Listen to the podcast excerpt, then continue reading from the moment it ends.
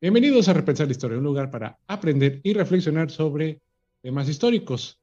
Soy Leo Historia y comenzamos.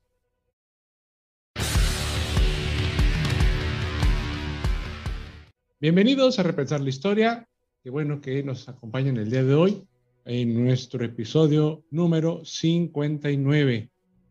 Eh, en este episodio, como lo viste en el título, del podcast y de nuestro canal de YouTube, pues nos vamos a dedicar a los fenicios, una cultura marítima por excelencia y que si no fuera por su comunicación marítima o su emprendimiento eh, en el comercio, quizás estaríamos hablando de cosas distintas en lo que se refiere al alfabeto, a eh, la tintura, a incluso pues el modo de de ver las cosas o de simplificarlas.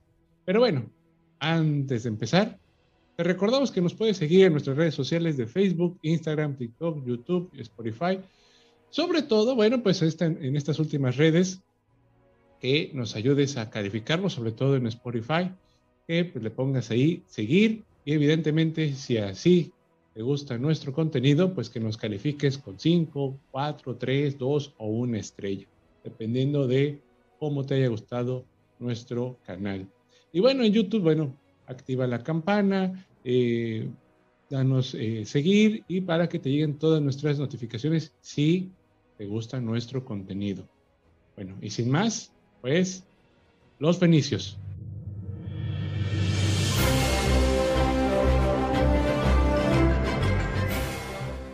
Los hebreos no fueron el único pueblo que se asentó en el área de Palestina. Los filisteos que incursionaron desde el mar fundaron cinco ciudades en la planicie costera de la región. Los fenicios habían residido en Palestina desde hace algún tiempo, pero disfrutaban de una nueva independencia. Habitantes de la estrecha franja de terreno que medía eh, entre el Mediterráneo Oriental y los montes del Líbano, estos navegantes dominaron un mar que los latinos antes llamaron Mare Nostrum, denominaron Tierra María, es decir, martirio, o sea, fenicio, estrella fenicia. Se llamó todavía en la Edad Media a la estrella polar, punto de orientación fundamental de los navegantes.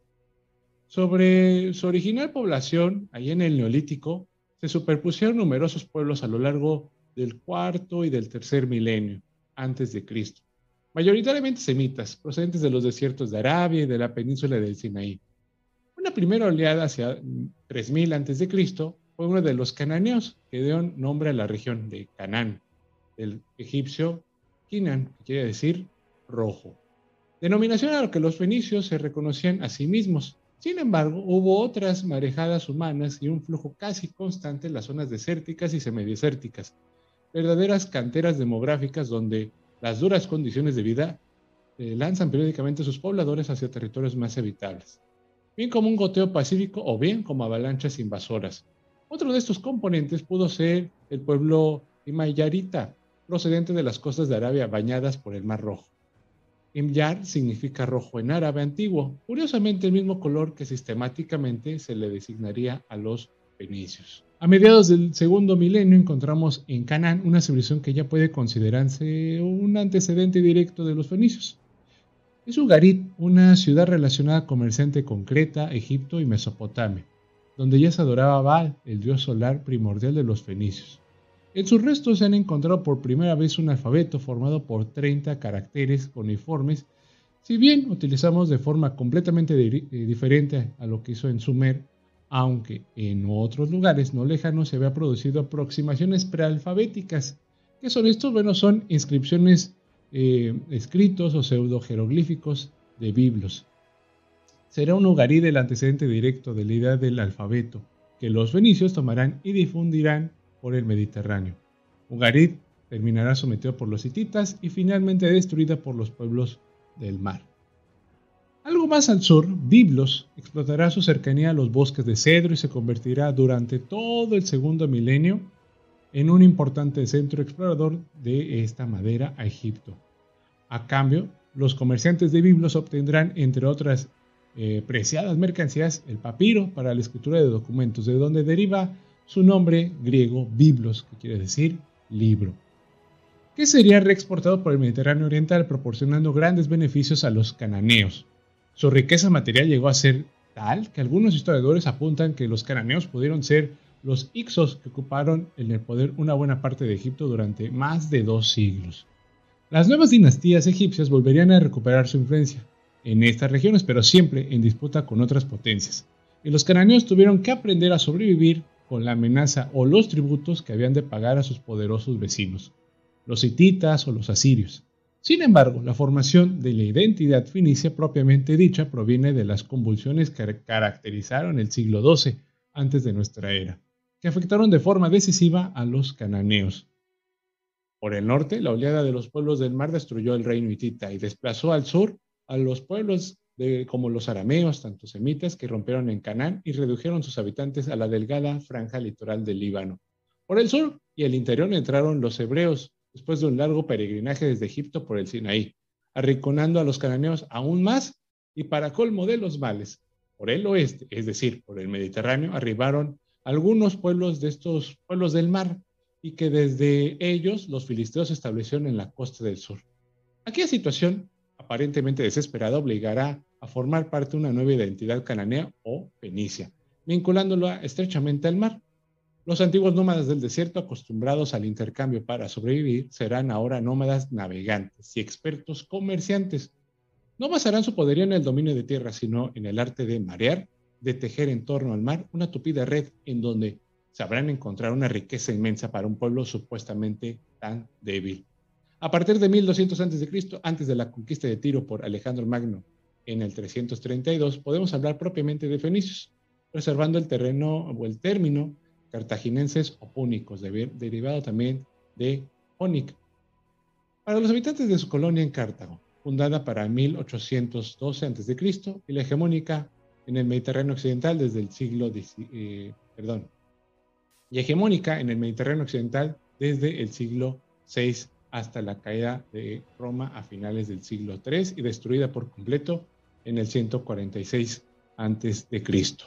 Y bueno, pues esta es una brevísima eh, parte de cómo vamos a entender a los fenicios. Entonces, como ven, es un pueblo que está siendo arrinconado y que este pueblito se tuvo que hacer Um, de varias cosas, un pueblo desértico que tuvo que estar aprendiendo de todos esos pueblos que venían alrededor y que todos estaban peleando por su territorio y que pues, como vieron, encontraron en el mar pues sus actividades. Vamos a hablar de eso, de las actividades y sobre todo pues de este comercio y de la navegación. Los fenicios fueron primordialmente un pueblo de comerciantes y marinos. Las condiciones geográficas de Fenicia obligaban a obtener de otros su sustento, pues apenas tenían terreno apto para el cultivo de cereales. Algo más desarrollada estaba la ganadería. Incluso llegaron a crear avestruces de los que vendían sus huevos finamente decorados, pero sobre todo pudieron sacar partido de los bosques de cedro, intercambiando su excelente madera. El cedro puede alcanzar 40 metros de altura y 3 de diámetro. O en Egipto o Mesopotamia, donde la necesitaban para la construcción de palacios y barcos. Le surgieron otros productos de lujo como la púrpura, tinte obtenido del molusco murex, abundante en sus costas, o el vidrio conseguido al fundir las arenas silíceas de sus costas. Si no fueron los descubridores de estas técnicas, puesto que en el antiguo Ugarit se conocía el uso de la púrpura y en Mesopotamia y Egipto ya se había trabajado la cerámica vidriada, sí fueron sus perfeccionadores y difusores como lo harían con otros avances técnicos y culturales. Su principio era obtener la abundante de una región y llevarlo ahí donde fuera escaso, así como intercambiar productos de lujo de gran valor y por peso, por alimentos y otros productos de primera necesidad, madera, piedra, metales, esclavos, cualquier cosa que pueda ser útil para su comercio. Sin embargo, muy pronto rentabilizaron sus viajes a larga distancia, especializándose en el transporte de objetos de poco peso y mucho valor añadido, tejidos, cerámica, vidrio y joyas. Hablando del comercio, los historiadores griegos cuentan que depositaban en una playa sus mercancías y se alejaban con sus barcos a una distancia prudente. Convocaban a los lugareños con hogueras y una gran columna de humo. Estos depositaban objetos, materias primas, metales, por un valor que consideraban equivalente. Los fenicios volvían después y si les interesaba, lo recogían y si no, volvían a distanciarse hasta que lo ofrecido les compensaba. El sistema, aparentemente simple, demuestra que los fenicios poseían un gran conocimiento de psicología de los pueblos ribereños, del mercado y que conocían la necesidad de asumir riesgos y tener espíritu de iniciativa para realizar cualquier negocio. Poco a poco, establecían pequeñas agencias comerciales, nada aparatosas, sino más bien de aspecto humilde, pero muy lucrativas, y a veces fundaban colonias para dar salida a su expansión demográfica o por cuestiones políticas, pues la disidencia con los monarcas no debía ser infrecuente.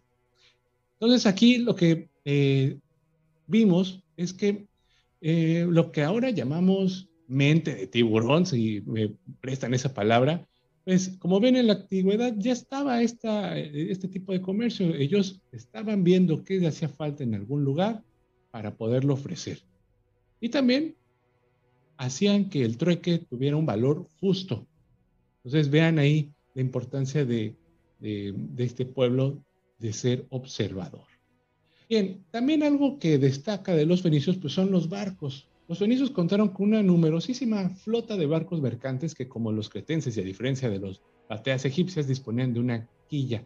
Una quilla, bueno, te voy a poner ahí en, en YouTube, bueno, te trato de explicar, es la columna vertebral de cualquier barco. Esta madera que corre desde la proa, es decir, desde la punta hasta, eh, hasta el final del barco, es la columna vertebral del eh, de cualquier lanchita. Un invento sin duda transmitido por los pueblos del mar cuando invadieron Canaán.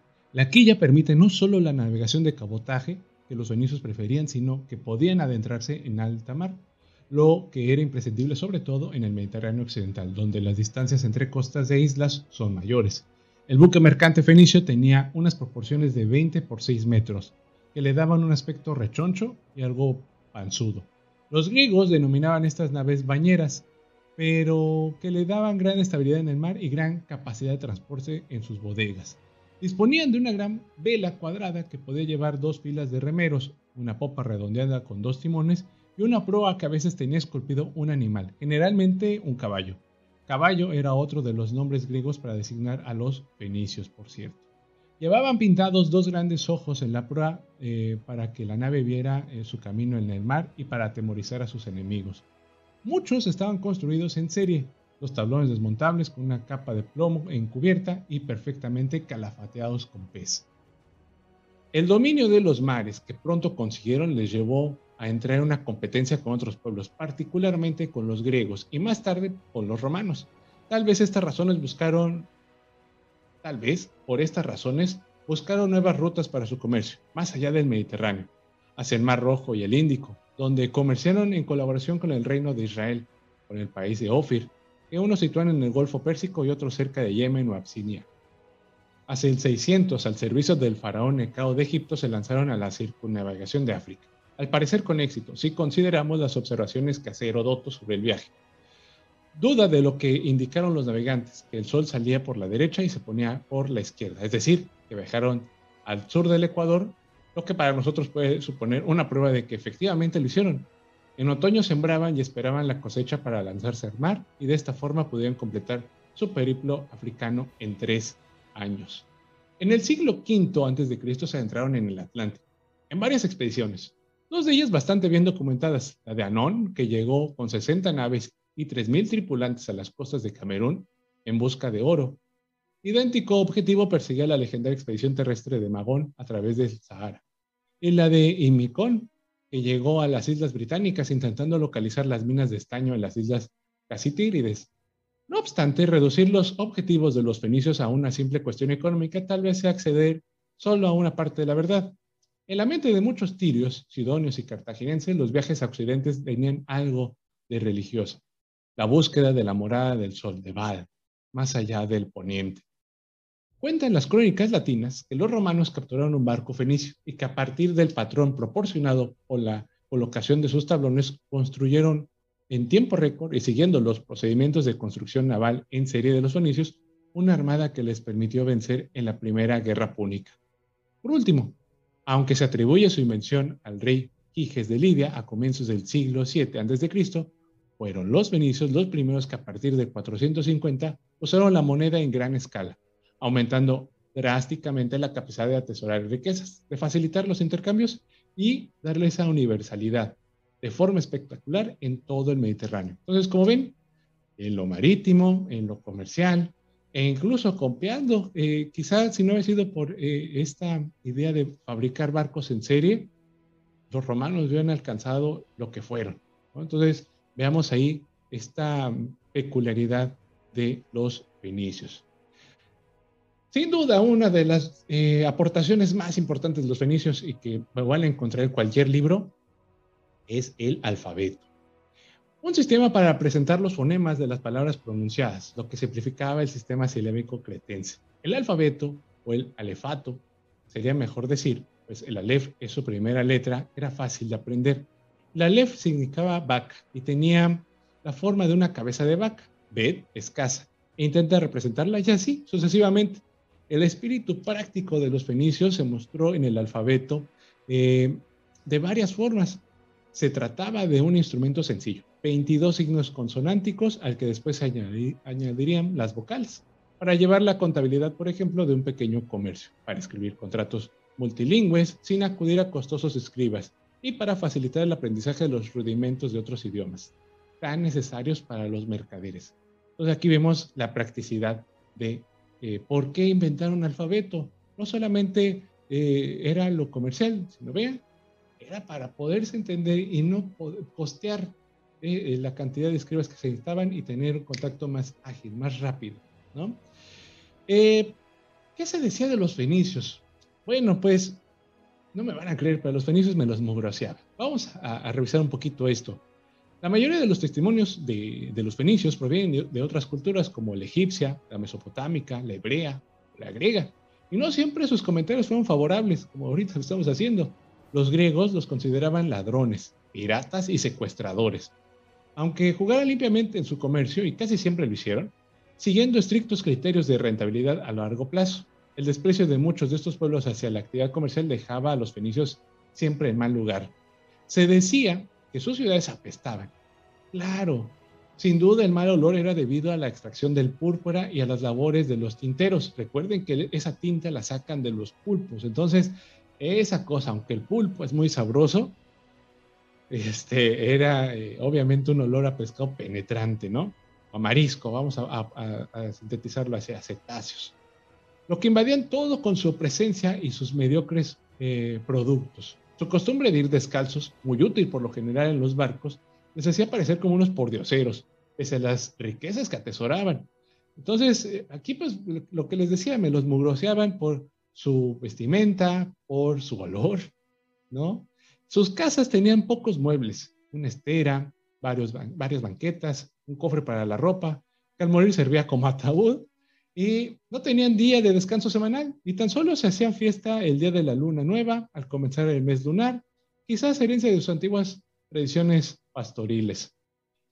En cuestión de la religión, no es aquí donde, pues, quizá por eso también odiaban un poquito a los eh, fenicios. Las creencias y sus ritos religiosos eran lo que hacían incompatible su cultura con la mentalidad de otros pueblos. No era por su panteón de dioses, porque esos dioses principales eran similares a los de otras grandes culturas vecinas. Pues básicamente sus deidades más importantes componían una triada. Baal, que ya hemos mencionado, el dios solar, Astarte, diosa de la fecundidad y el amor, y Melkart, el héroe luchador que nace y muere anualmente.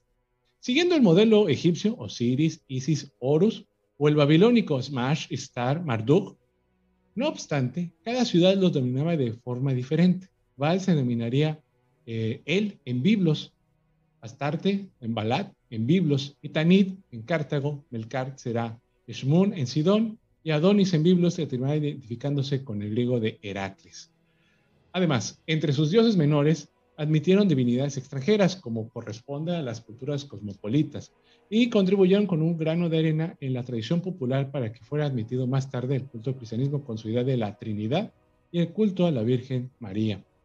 Sin embargo, muchos de sus vecinos no aceptaron sus costumbres religiosas. Para los israelitas, por ejemplo, fue un verdadero escándalo la existencia de la prostitución en los templos de Astarte. Algunos de estos templos, como los de Chipre o los de Capadocia, llegaban a tener hasta 6.000 sacerdotisas prostitutas. Estaba bien visto que los marinos contrataran y pagaran sus servicios al templo, que obtenían así cuantiosos beneficios. En otros textos se matiza esta costumbre. Al parecer, todas eh, las mujeres debían servir al menos una vez en la vida como prostitutas en los templos, en los que se ofrecía incluso la virginidad. Si bien las hermosas cumplían con su obligación rápidamente, pues pronto eran elegidas, mientras las menos agraciadas podían pasar meses y años en el templo. También existía en menor medida la prostitución masculina. Las ceremonias orgigásticas colectivas, del agrado de los tirios, fueron menos frecuentes en el periodo cartaginés y aunque se mantuvieron hasta la llegada del cristianismo, fueron después denigradas. También era un monopolio del templo de la música, pues no estaba permitida la música profana. Todo ello permite comprender el enorme poder de los sumos sacerdotes, que en algunos casos, los llamados sufetes o jueces, llegaron a detentar el poder político. Más criticado aún era el rito del sacrificio de niños destinado a Moloch, una imagen con un mecanismo que lanzaba a los pequeños hacia una hoguera. Moloch significaba simplemente sacrificio, que iba destinado en realidad a Baal o a Mercar. Se han encontrado en Cartago, Montia, Sicilia, Montesiria, Vitia, Sulcius y otros lugares de la Cerdeña, junto a, testimonios de su existencia en la propia Fenicia, numerosos recintos denominados tofets destinados a estos sacrificios. En algunos de ellos, como el de Salambo, el de Cartago, se han producido a contabilizar los restos de 20.000 niños de hasta 12 años, aunque mayoritariamente eran menores de 2 años, que primero eran degollados y después calcinados, estos sacrificios eran especialmente numerosos en épocas bélicas, em, de asedios importantes, escasez de alimentos y superpoblación, algo que no era excepcional. Cartago tenía fama de ciudad superpoblada y abirragada, con edificios hasta de seis pisos, según relata Apiano. Entonces, quizás aquí, eh, híjole, la idea de Thanos de quitar a la mitad de la población Quizá el escritor lo tomó de acá, de varias culturas de la antigüedad. No obstante, se acostumbraba a cambiar estos sacrificios humanos por sustitutos, es decir, aves u otros animales, como el resto de las religiones de la época. También no hay que mentirnos sobre eso, que tampoco olvidaban sus orígenes similares a los fenicios. Aparentemente, el sacrificio era un acto de desprendimiento religioso y extraño patriotismo. Los generales derrotados se autoarrojaban al fuego, pues incluso las clases altas sacrificaban a sus hijos, pero no lo es tanto si pensamos que era frecuente comprar hijos a las familias de las clases bajas para luego sacrificarlos. Pese a la repugnancia que causan estos cultos en la actualidad, la religión fenicia fue muy atractiva en la época. Claro, eh, si dejamos de lado un poquito, este, quizás ahí los sacrificios y nos vamos a las orgías, con razón, están las demás felices con, esta, con este tipo de eh, festividad. Sobre todo por sus multitudinarias fiestas dedicadas a Adonis y a Melcar. El mismo Salomón, famoso por su sabiduría, terminó sus días dando culto a Astarte, según se indica en los textos bíblicos de Reyes, en el versículo eh, 5, 7, 33, que añaden que fue por influencia de alguna de sus numerosas mujeres, una de las cuales era hija del rey Tirón de Irán, con quien tuvo una estrecha relación comercial que fomentaron la riqueza de Israel y la construcción del templo, eh, del famoso templo de Jerusalén, cuya madera, parte de su mano de obra y arquitectos procedían de Venecia. En todo caso, su religiosidad, nada incompatible con los negocios, pasó a integrarse en ese mundo mediterráneo, en el de Grecia, Roma, el cristianismo y el Islam, formaron sus caracteres culturales. Finalmente, pues podemos hablar de la caída de Fenicia o la de Cartago, también como ciudad em, satélite, si podemos llamar así. La relación entre las ciudades fenicias y las griegas nunca fueron buenas, aunque la mitología sitúa a Cadmos, hermano de Europa e hija de Agenor, rey de Tiro, como fundador de Tebas, a quien los griegos atribuían gran parte de su saber original, el cierre de la actividad colonizadora griega en Occidente fue obra de Cartago, la Armada Fenicia fue el principal apoyo que tuvieron los persas en su gran campaña contra Grecia, las guerras médicas. Los fenicios y cartagineses protagonizaron el hostigamiento a las colonias helénicas en el norte de África en torno a Sirene. Todos ellos son ultrajes que los griegos no olvidaron.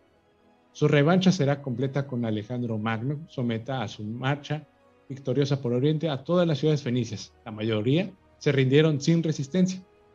Tiro no aceptó las condiciones del conquistador segura en su posición insular, en su superioridad naval, en la posibilidad de abastecerse de alimentos por mar y agua dulce potable extraída del fondo marino por ingeniosos medios. Pero Alejandro Magno resolvió su problema militar de la misma forma que resolvería la cuestión del nudo gordiano egipcio. Construyó un enorme dique que privó a Tiro de su insularidad. Los dos mil hombres que no habían abandonado en barco la ciudad fueron crucificados. Ancianos, mujeres y niños fueron vendidos como esclavos. Con ello terminaría la historia de Fenicia independiente, pues a partir de ese momento la encontramos integrada dentro de la floreciente o del floreciente mundo helenístico. La principal colonia de Tiro, Cartago, pronto comenzaría a tener problemas para mantener su hegemonía en el Mediterráneo occidental. Los tratados con Roma fueron ineficaces para evitar las guerras que ocurrieron tras la derrota de Sama en el 202 y la destrucción final de Cartago en el 146. La vieja alianza con los fenicios con el mar, que les hacía invencibles, se había roto. Fueron derrotados cuando Aníbal optó por la estrategia bélica terrestre. Pese a la apariencia temible de su ejército de elefantes, nada podían hacer contra una Roma que ya dominaba los mares.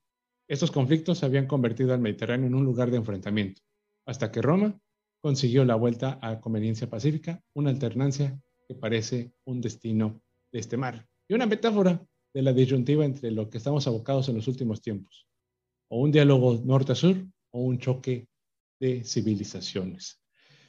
Y bueno, quisiera comentarte que parte de este texto nos podemos remitir, o la parte de este, de este resumen que acabamos de hacer para este episodio, lo puedes encontrar en, en un archivo que encontramos en eh, en Google las culturas del Mediterráneo de la Universidad de Carlos III de Madrid por el profesor doctor don Alfredo López Serrano. Para que este, si quieren acudir con más información, yo extraje quizás algunos fragmentos y partes importantes que eh, me parecieron interesantes de los fenicios, recabando también con otro libro que es de eh, Civilizaciones del Occidente de Espeboguel, donde pueden encontrar ahí pequeño fragmento de los fenicios, pero que es bastante interesante. Eh, y bueno, para, para, ir cerrando, me parece que es interesante eh, el fenómeno de los fenicios. Gracias por votar en la encuesta eh, que estuvimos poniendo en la semana. Pero lejos de todo eso, creo que como reflexión o repensando la historia, creo que podemos tener aquí una información interesante. El ver un pueblo que vive en el desierto y aprovechar las condiciones eso nos habla de resiliencia y de practicidad. Y que pues fueron dominando poco a poco, yendo por más, por más, por más, por más, dando una influencia que alcanzó grandes terrenos y teniendo una este, competencia enorme. Entonces, creo que eso es lo importante de los fenicios. Y también, pues su libre criterio. Creo que eso nos hace falta también en estos tiempos. En el decir, eh, podemos tener una mente abierta a saber de otras culturas y entendernos con ellas. Creo eso es lo fundamental. Y también pues repensar que esto de, de no entender al otro o de minimizarlo viene desde la antigüedad y es algo muy humano. O sea, eso nos cuesta mucho trabajo dárnoslo, pero el saber de dónde viene siempre nos ayuda a decir, ah, caray, podemos corregirlo. Y bueno, pues esto, eso, esto fue el episodio de los Fenicios. Espero que te haya gustado.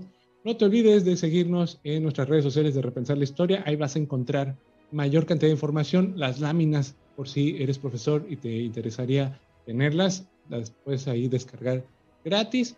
Y además recuerda que nos puedes encontrar en YouTube, en Spotify y en todas las plataformas de audio más populares.